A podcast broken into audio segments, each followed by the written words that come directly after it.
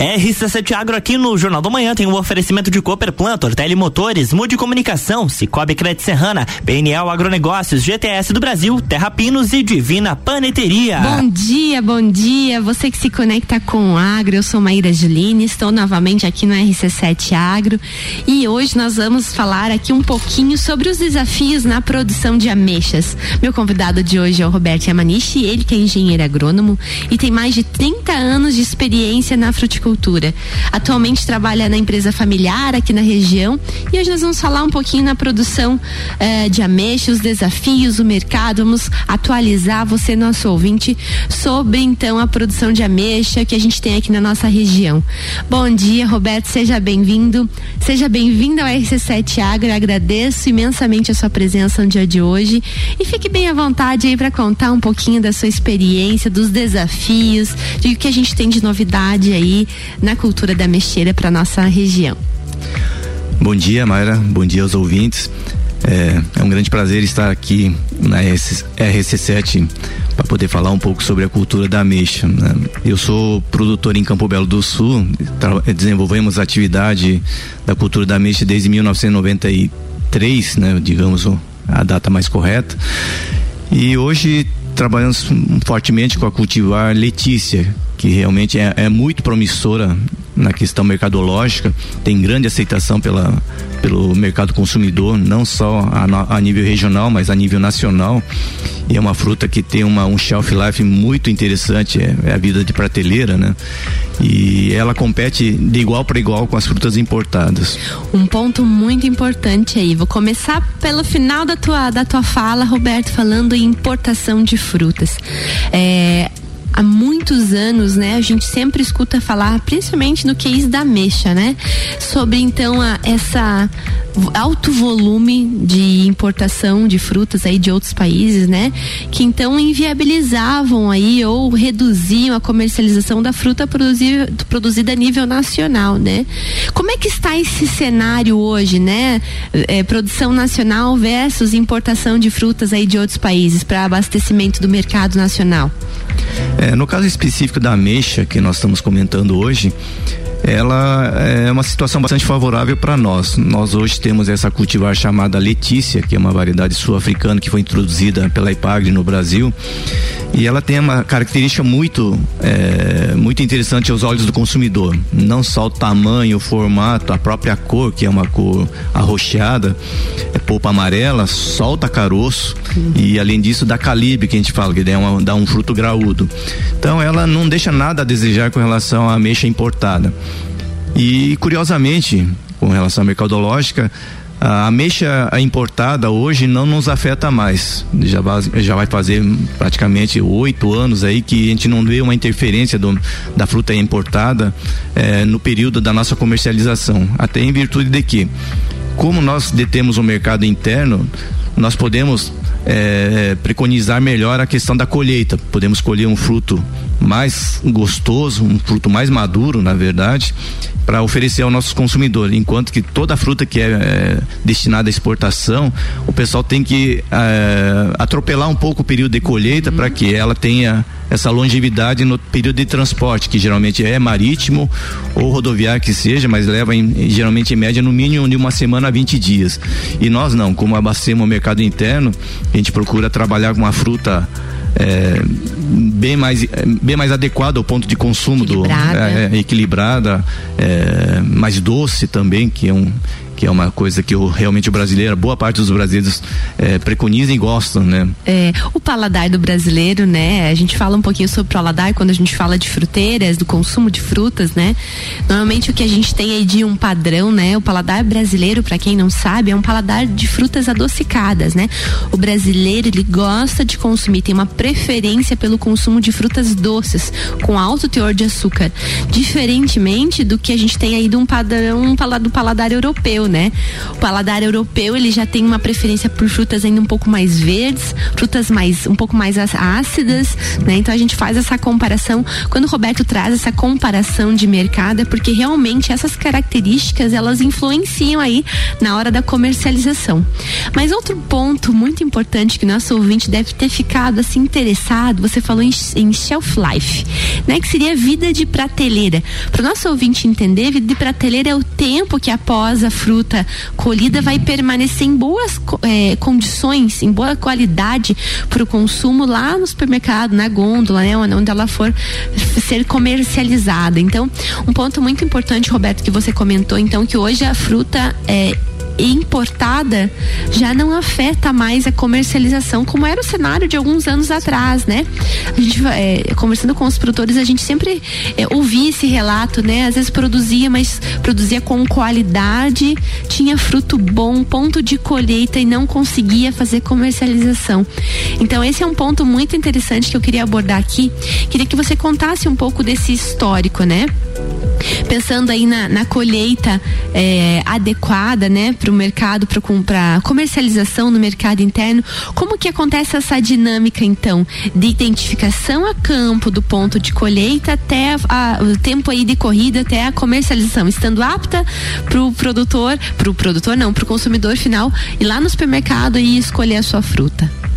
É, essa questão de ponto de colheita, ela varia muito de cultivar para cultivar. Nós temos uhum. cultivares mais precoces, né, que você não tem um um, um shelf life, vida de prateleira muito longa, até porque o ciclo da cultura é um pouco mais curto. Então, geralmente, num calendário de consumo da fruta nacional, ela se já inicia em meados de novembro, nós temos as variedades mais precoces que estão entrando no mercado. Geralmente são frutas um pouco menores e também com a vida de prateleira menor.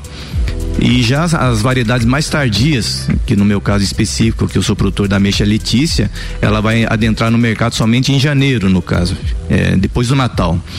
Essa fruta, sim, é a fruta mais tardia, sim, tem uma vida de prateleira bastante longa o caso específico da mexa Letícia que nós produzimos, é, depois de colhido, nós temos condições de mantê-lo em, em, condições de câmara fria por até 45 dias, assim, em boas condições. Mas o mais importante o que é que o nosso o atacadista, principalmente os varejistas, os supermercados, conseguiram é, ganhar a confiança, né? Quer dizer, a, a, o produto, a ameixa, a Letícia, no caso, ela ganhou a confiança do, do, do varejista, principalmente, de que é uma fruta que é, permanece por um período bastante interessante na gôndola do supermercado, sem alterar sua qualidade. Ela vai ganhando sua maturação, mas ela não chega a ter problemas né, de quebra, que a gente fala, que as uhum. frutas estragando na área de venda. Então, a ameixa letícia é um caso excepcional das espécies que nós temos aqui é, à disposição para trabalhar e para produzir e que foge da curva, que podemos dizer, né? Então, a ameixa que tem é, é altamente produtiva, muito saborosa, né? reúne todas as qualidades interessantes tanto para o produtor assim como para o consumidor também e também para a rede de comércio, né, que são os varejistas e atacadistas. Interessante porque ela consegue aí ter uma durabilidade maior que aí a gente acaba aí evitando perdas, né? Mas para o nosso ouvinte Roberto que está curioso, gosta de ameixa e quer saber quem é essa famosa Letícia que você está falando. Então você comentou que ele vai encontrar no mercado após o Natal, então lá janeiro, fevereiro mas quais as características, qual é a cor da, da polpa, da epiderme? Quando ele, o produtor, o produtor não, o consumidor final for buscar essa mexa no supermercado, quais as características que ele deve levar em consideração para comprar um bom fruto? É, aquilo que eu sempre é, prego junto não só aos meus colaboradores, mas eu sempre comento com os meus colaboradores. Vocês têm que colher uma fruta que você gostaria de comer. Muito né? bem. Que eu acho que é o princípio, é o princípio básico, não é mesmo? Nós temos básico. que oferecer ao nosso consumidor aquilo que realmente eu gostaria de, de, estar consumindo, porque acima de tudo nós também somos consumidores e assim também eu não gostaria de ser enganado por um outro fornecedor, né? Imaginando. Comprando uma fruta que está fora do período de maturação, comprando uma fruta que às vezes não está com qualidade sanitária adequada, Sim. né? E que coloração? Conta para mim a coloração da epiderme e a coloração de polpa, quais são as características que na gôndola do supermercado a gente deve procurar para encontrar essa mexa? É, no caso da mexa, é, falando da mexa Letícia, ela é de de, de epiderme arroxeada, uhum. a polpa amarela, né? E a, e a parte mais interessante dessa ameixa, que a gente vê muito na, no pêssego, que é soltar o caroço, essa variedade Letícia, ela solta caroço também. Tem um caroço bem pequenininho, na verdade, e ela também se desprende da, da polpa. Né? Essa é a característica específica da ameixa Letícia. E, obviamente, no período de colheita, nós temos diversas variedades à disposição no mercado, mas hoje a Letícia sobressai sobre todas as demais, até por uma questão de, de calibre, de tamanho, né? E tudo aquilo que eu comentei anteriormente, que reúne as condições mais adequadas, tanto para a rede varejista, é, na questão da facilidade de comercializar esse produto e também pela preferência do próprio consumidor. Muito bem. Roberto, eu gostaria de saber de ti, ah, quando que se inicia esse processo de colheita lá no pomar e até a distribuição desse, dessa fruta? Como é que eh, está estruturada essa cadeia hoje? Como é que está funcionando para você essa dinâmica da época de colheita, entrega, tempo de entrega até a distribuição e aí a comercialização desse fruto? De que forma que está ocorrendo e se essa cadeia ela está bem estruturada hoje e de que forma que isso ocorreu, né? Quando que isso teve essa virada de chave no mercado nacional? É, nesse caso, é, a, nós já temos uma preocupação bastante grande na, na, no campo, né? Não só com todos os tratos culturais que envolve raleio, né? Tudo aquilo que a gente é, precisa. Manejo, as, é o manejo que a gente precisa manejo. preconizar para que realmente a gente tenha um produto realmente de aceitação comercial. Além disso, a, a parte mais importante está na relação da, da, da colheita. Nós, para podermos ter um fruto com condições de, de qualidade, de, de sabor principalmente, procuramos entrar no pomar pelo menos três vezes durante o período da colheita. Fazemos a primeira passada, tirando as frutas que realmente estão ganhando cor. A segunda passada é aquela onde nós vamos encontrar o maior volume de frutas. E na terceira, recolhendo aquelas frutas que são mais tardias, que, que florescerem em algum período um pouco mais atípico. E a gente procura fazer a última colheita dela. Após esse período, sim, todas elas é, vão ser acondicionadas em câmara fria e depois, naturalmente, encaminhada para o comércio. No nosso caso específico, nós numa safra normal nossa aqui, nós temos a necessidade de encaminhar pelo menos 12 a 15 toneladas diárias para o mercado de São Paulo. Caramba. Então, é, me impressiona bastante o, a, a, o consumo, né? É, a preferência do brasileiro pelo consumo de ameixas, principalmente na época. E toda esse, essa, essa colheita vai direcionada ao mercado de São Paulo e de lá faz a distribuição para o Brasil todo, é isso mesmo? Isso, hoje o nosso grande parceiro está em São Paulo, né? E, e o maior mercado consumidor hoje se trata de São Paulo. Eu, particularmente, não faço um trabalho é, comercial muito forte localmente, até pelo porte da, da, da, nossa, do nosso trabalho em Campo Belo do Sul. Até porque a região é produtora também, então eu estaria desfavorecendo pequenos produtores que eles precisam se concentrar com o mercado local. Não é uma questão de, de lógica e de logística também, né? Eu para mim poder atender um supermercado, eu tenho que ter uma equipe somente para essa finalidade. Então a gente avaliando custos e outras é, nem sempre para mim é viável. É, é, a questão de comodidade é, da sua atividade. Eu prefiro fechar um caminhão e encaminhar para o meu parceiro comercial em São Paulo para ele fazer a distribuição. Eu acho que cada um, é, cada um tem que admitir uma etapa. Isso, cada fazer um bem feita aquela etapa que está responsável. Sim, sim. O né? mercado é. não permite mais amadorismo nesse é, sentido. Concordo então. contigo. Mas você que está interessado em conhecer um pouquinho mais da Mexa, fica conosco que no segundo bloco tem mais. RC7 Rádio com conteúdo e a coluna RC7 Agro aqui no Jornal da Manhã tem o patrocínio de Cooperplan, Cooperativa Agropecuária do Planalto Serrano, muito mais que compra e venda de sementes e insumos. Aqui se fomenta o agronegócio. Tortelli Motores, a sua revenda estil para lajes e região. Mude Comunicação, agência que entende o valor da sua marca. Acesse mudecomagente.com.br. Cicobi Crédito Serrana é digital e é presencial. Pessoa física, jurídica e produtor rural vem pro Cicobi. Somos feitos de valores. PNL Agronegócios, inovação confiança e qualidade. GTS do Brasil, nossa força vem do agro. Terra Pinos, mudas florestais, pinos, eucalipto e nativas, com alto padrão genético e desenvolvimento. E Divina Paneteria, cestas de café da manhã, padaria e confeitaria, com opções de delivery e drive-thru. Siga arroba Divina Paneteria.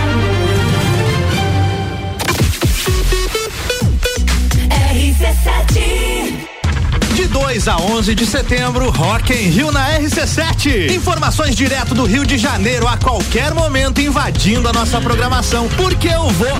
Tá bom, Álvaro, a gente já sabe que você vai estar tá lá. é, eu vou estar tá lá. E com o oferecimento de NS5 Imóveis, unindo pessoas, ideais e sonhos. Boteco Santa Fé, o primeiro e maior pastel com borda da cidade. WG Fitness Store, sempre com o melhor para os melhores. Mostobar, o seu ponto de encontro no mercado público de Lages. Colégio Objetivo, para aprovar tem que ser objetivo. Óticas Carol, em Lages, Calçadão, Coral e Frei Gabriel. Dom Trudel, do leste europeu para a Serra Catarinense. Venha se lambuzar com essa delícia. Galeria Bar e o Melzinho do Bar. Guizinho Açaí Pizzas, há três anos aumentando a sua dose de felicidade. MDI, sublimação de produtos personalizados. Leão Artefatos de Concreto, melhorando sua qualidade de vida. Cobertura Rock in Rio na RC7. O setor agropecuário da Serra Catarinense encontra na Cooperplan o seu parceiro de negócio. A Cooperativa Agropecuária do Planalto Serrano é muito mais que apenas a compra e venda de sementes e insumos. Aqui se fomenta o agronegócio. A cooperativa está aqui sempre com você, fortalecendo a empresa e o associado. É a nossa tradição. Uma parceria de vida, pois temos raízes na mesma terra. Conheça melhor a Cooperplan 3226 0515 na área industrial de Lages. Motosserras Steel tá on aqui na Tortelli Motores. Toda linha de motosserras em até seis vezes sem juros. Isso mesmo, até seis vezes sem juros. É a hora de comprar aquela motosserra que você sempre quis, com a qualidade Steel e com atendimento especializado. Sua motosserra ideal está aqui. Ligue 3251 5000 e nos siga em arroba Motores e fique por dentro de todas as novidades. Você não pode perder essa. Tortelli Motores, sua revenda Steel para lajes e região. Bye. Amigo agropecuarista, a Peniel Agronegócios dispõe de uma loja completa para o ramo agropecuário, rações, sementes, insumos e uma linha completa de sementes de milho. Este ano com uma super novidade, estamos contando com convênio troca-troca para compras de semente de milho. A Peniel está localizada na margem da BR 282, ao lado da LS Tratores, próximo ao viaduto da Getal. Telefone 3224 4111. Peniel Agronegócios. Inovação, confiança e qualidade.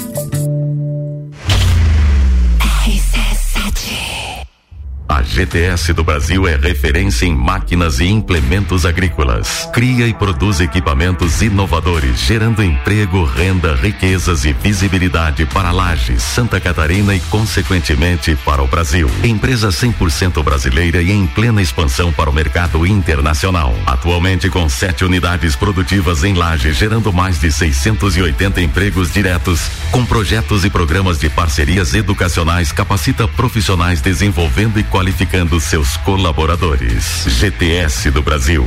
Nossa força vem do agro. Sabia que investir com o Cicobi pode render mais de 3 milhões em prêmios? Na promoção Grandes Prêmios, grandes chances, quanto mais você investe, maiores suas chances de ganhar 31 automóveis e centenas de poupanças recheadas. Investir é bom, mas investir em um negócio seu é ainda melhor. No cooperativismo é assim, todos investem e todos ganham. Como você quer investir daqui para frente? Campanha Invista no que te faz bem. Válida de 1 de agosto até 1 de novembro de 2022. Invista no Cicobi Crédito Serrana e concorra. Terra Pinos, uma empresa familiar e lagiana, mais de 20 anos no mercado de mudas florestais, sempre buscando a melhor genética produtiva, disponibilizamos mudas de pinos, eucalipto e nativas de alto padrão. Você que pensa em começar a reflorestar, comece certo. Procure a Terra Pinos. Ligue para 999126346 ou faça-nos uma visita na rua Jacigdale 101, acesso norte, ao lado da Tratar Madeiras, ou acesse terrapinos.com.br.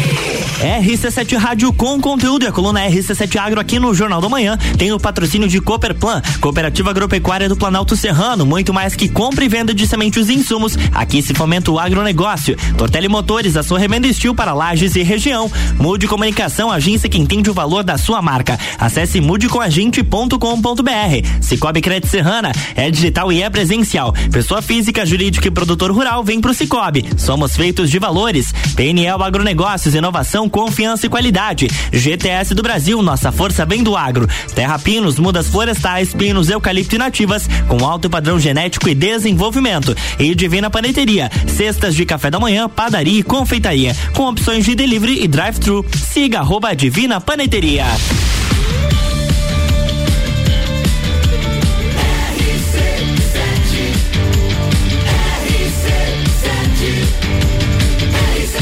Número 1 um no seu rádio.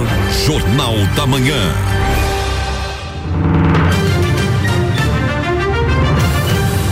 Olá, estamos de novo, segundo bloco, e eu estou aqui hoje com meu convidado, Roberto Yamanishi, ele que é engenheiro agrônomo e tem 30 anos aí de experiência no mercado da fruticultura, é produtor, tem família, né, na área de produção de fruteiras, e hoje nós estamos falando sobre o cultivo da mexa. No primeiro bloco a gente falou sobre as características básicas aí é, de colheita dos frutos, características para encontrar na gôndola um bom fruto para que você que nos ouve, quando for ao supermercado, qual é a época que você vai encontrar bons frutos de ameixeira, né? A, as características que esses frutos devem ter. Mas é, conversando com o Roberto aqui nos bastidores, é, a gente sabe que são grandes os desafios aí por trás, né? Dentro da, das porteiras aí da fazenda, no que se refere à produção, né? Que a gente inicia lá na época da florada das plantas até a fase de colheita. Roberto, eu queria que você contasse para o nosso ouvinte quais são os desafios aí que você tem ao longo de um ciclo da, na, na da mexer quais são os desafios que vocês têm como empresa, né?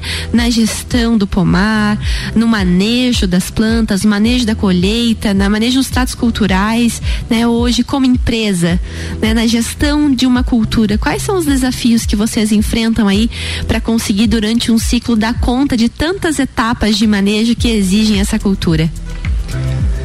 Nessa atividade em particular, é, como todo, toda atividade comercial, ela existe um planejamento, um cronograma para ser obedecido, né? E naturalmente a gente compõe uma equipe necessária ao, ao tamanho do, do teu negócio. Então, no meu caso em particular, a, a maior parte das atividades elas têm um bom controle com relação à equipe formada. A minha grande dificuldade está no período de raleio e colheita, que isso aflige todas as atividades comerciais. Seriam dois grandes momentos, momentos então, assim que Sim. você demanda aí de mão de obra, provavelmente. Isso. Esse deve ser o teu maior desafio. É o grande desafio hoje. Nós estamos encontrando uma dificuldade muito grande no mercado de trabalho de pessoas expostas, né, a, a trabalhar no campo. É, eu vejo que, no meu caso específico em Campo Belo, eu vejo que a, a, só tem à disposição uma geração de funcionários acima de 35 anos. Os jovens não se interessam mais por essa atividade. Então, naturalmente, nós vamos encontrar outros caminhos. Hoje, a região, já a região, principalmente a atividade da maçã, já tem trazido grandes grupos né, de, de pessoas para trabalhar, principalmente o pessoal do Nordeste. Nós estamos ter talvez a possibilidade também de trabalhar com venezuelanos, haitianos, né, que já estão também na nossa região. É óbvio, o mercado se autoajusta nesse sentido. Mas eu vejo para um futuro próximo que é, em virtude da falta de mão de obra, a tendência natural que, que é? é a terceirização que ainda nós temos um grande é, desafio em relação a algumas culturas, porque quando se fala em produtividade, dificilmente você consegue associar qualidade junto nisso aí. Então, as pessoas que estão lá no campo para trabalhar nesse sentido de produtividade, estão preocupados em colher quantidades e não qualidade. Então, isso acaba alterando. Então, de repente vai vir uma uma possibilidade de mecanização. Nós temos já no mercado diversas máquinas que podem é, permitir é, esse trabalho, não só na, na, na questão da colheita, mas para todas as outras atividades.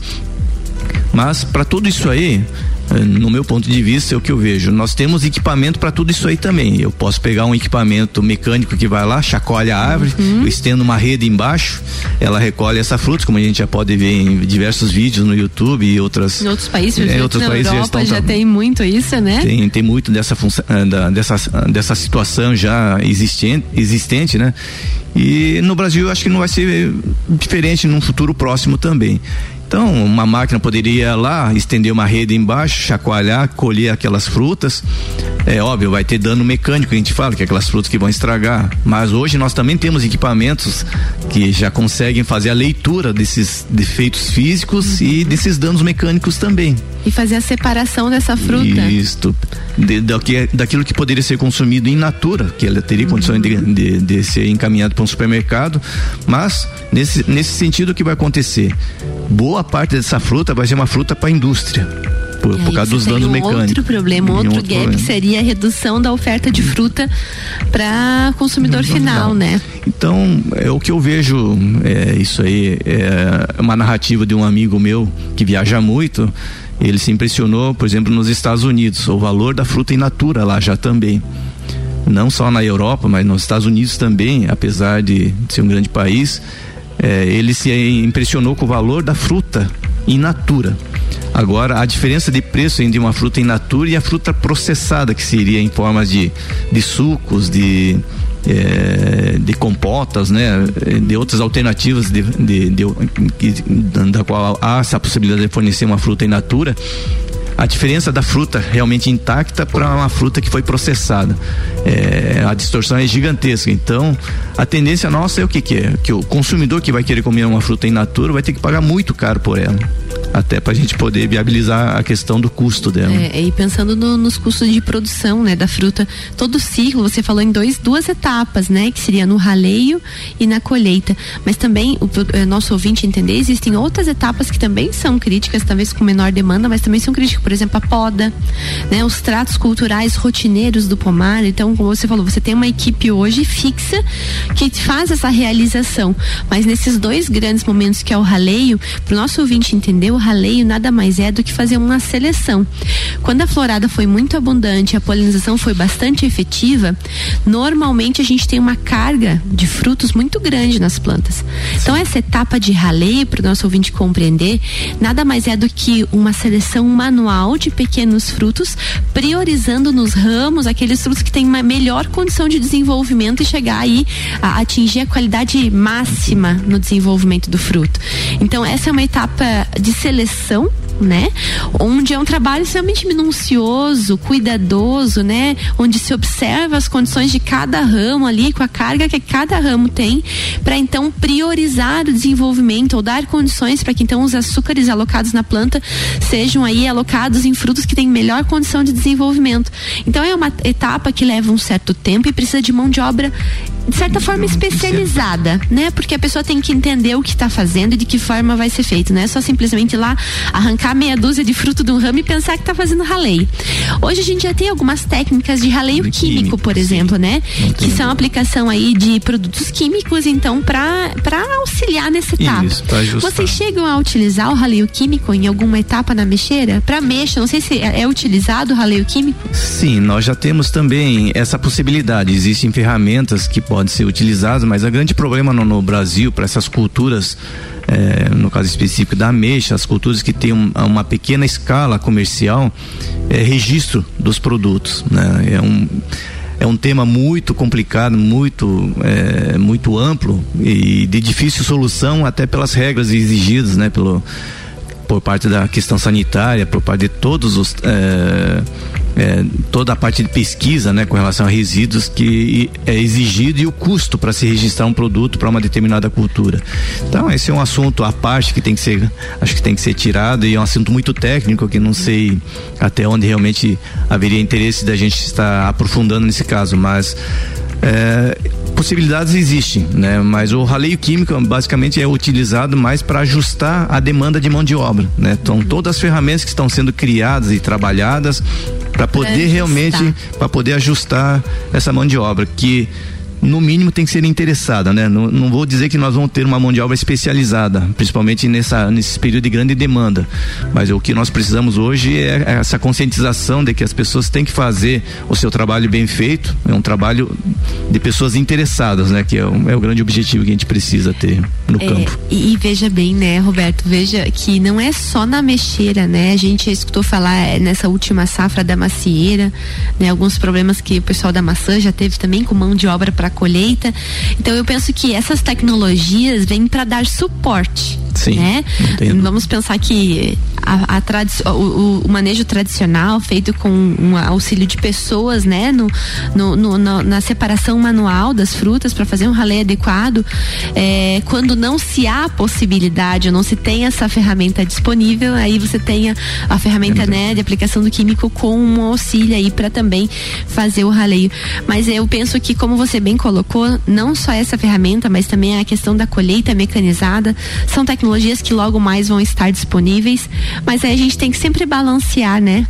É, como você bem colocou na questão da colheita, a gente vai ter um problema com a, com a qualidade Mas final não. dos frutos. E aí, como é que fica o, o preço do fruto para o consumidor final? Vale a pena, né? Então, eu acho que todas essas tecnologias vão ter que ser balanceadas mesmo e ponderadas até que, até que ponto vai valer a pena para cada situação, para cada produtor e para cada mercado que esse produtor vai entregar o seu fruto, né? Vai ter que ser ponderado e pensado qual é a melhor alternativa para cada etapa. Mas, Roberto, estamos nos encaminhando para o final do nosso programa. Eu gostaria de deixar aqui uns minutinhos aberto o microfone para ti fazer tuas considerações finais, o que tu entende como desafios na produção da mexa. Caso a gente tenha deixado de falar algum aspecto que seja importante, fique bem à vontade para fazer suas considerações finais, mandar os teus beijos, os teus abraços aí. Agradeço a atenção dispensada, né? E e como sempre eu digo, né, na agricultura e no mundo todo, não importa a atividade, tudo se autoajusta, né? Nós temos todas as ferramentas necessárias hoje, com todas as informações que nós temos à disposição. Desculpem. É, à, à disposição, mas é como a Mayra colocou aqui, tudo tem seu momento é, para se adequar a essa a realidade, porque tudo é questão financeira hoje, né? Então, o mais justo de todos é o que, que é? É você tentar desenvolver qualquer atividade pensando, o primeiro foco tem que ser para quem eu vou vender isso aí, quem vai ser o meu cliente para isso aí, né? E óbvio, o que nós todos produtores sonhamos é o que nós sempre temos um produtor que realmente se interesse pelo nosso produto e pague o preço justo por aquilo que nós estamos trabalhando, né? Porque é uma relação de é uma relação econômica, porque todo mundo para sobreviver tem que ganhar também, tem que prosperar também, porque senão você não tem como investir, reinvestir na tua atividade. Então é o que eu sempre coloco pro meu parceiro comercial também, né?